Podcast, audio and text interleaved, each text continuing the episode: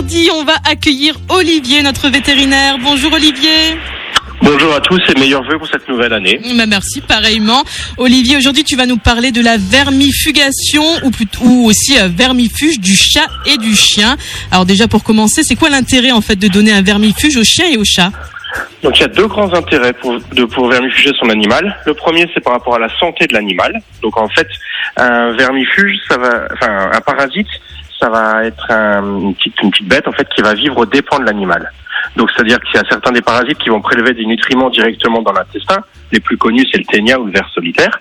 D'autres qui vont s'accrocher à la muqueuse de l'intestin et aspirer du sang.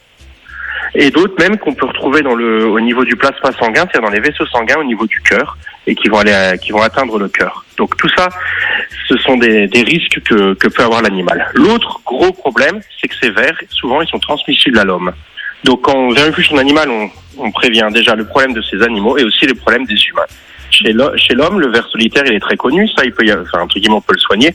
Mais par contre, il y a d'autres parasites, par exemple les toxocaras, qui elles peuvent migrer au niveau du cerveau et des yeux et rendre aveugle, et ça, c'est irréversible. Donc quand vous vermifugez votre animal, c'est vraiment pour votre chien, votre chat, et pour vous et vos enfants aussi. Donc ça, c'est très très important de le savoir. D'accord, alors moi comment je sais si mon chat ou mon chien euh, a des vers? Donc les différents les symptômes vont être très variés en fonction du parasite et dans quel organe ils vont aller. Donc qu'est-ce qu'on va voir la première chose? Le, Ce qu'on voit le plus souvent, c'est des, irri- des irritations au niveau du tube digestif, qui vont provoquer vomissements, diarrhée. Pour les vers pulmonaires, on va voir de la toux. En général, chez les chatons et les chiots, on va avoir un, un gros ventre, des animaux qui ne grandissent pas normalement, qui perdent du poids, des animaux qui mangent beaucoup mais qui prennent pas de poids, éventuellement des troubles de la coagulation pour tous les vers qui vont dans la circulation.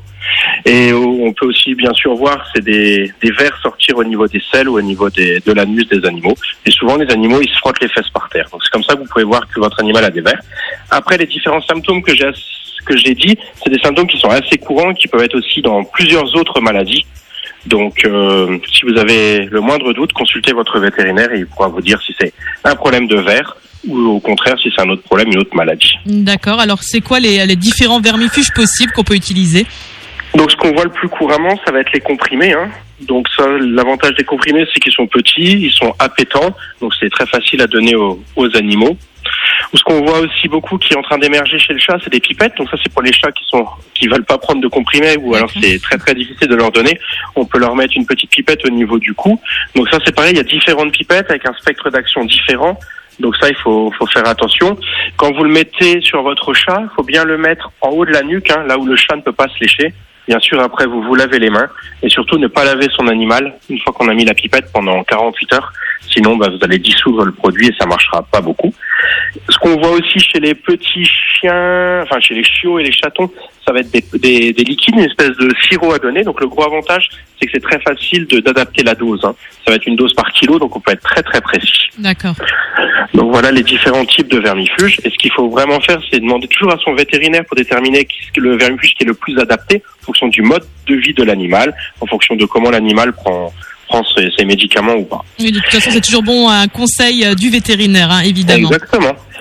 Alors c'est la que semaine prochaine, pardon, oui. on- oui, non, je disais la semaine prochaine, on verra à quelle fréquence il faut vermifuger son animal. C'est vrai que c'est euh, oui, c'est un sujet qui euh, prête beaucoup d'attention. Il y, a, il y a beaucoup de choses à dire. Donc tu nous en reparleras encore la semaine prochaine, Olivier. Exactement, on va faire ça sur deux émissions pour être bien complet. Eh ben super, merci beaucoup. Alors je te souhaite encore une bonne année. Je te dis à la semaine prochaine. Bonne année encore et à la semaine prochaine. Au revoir.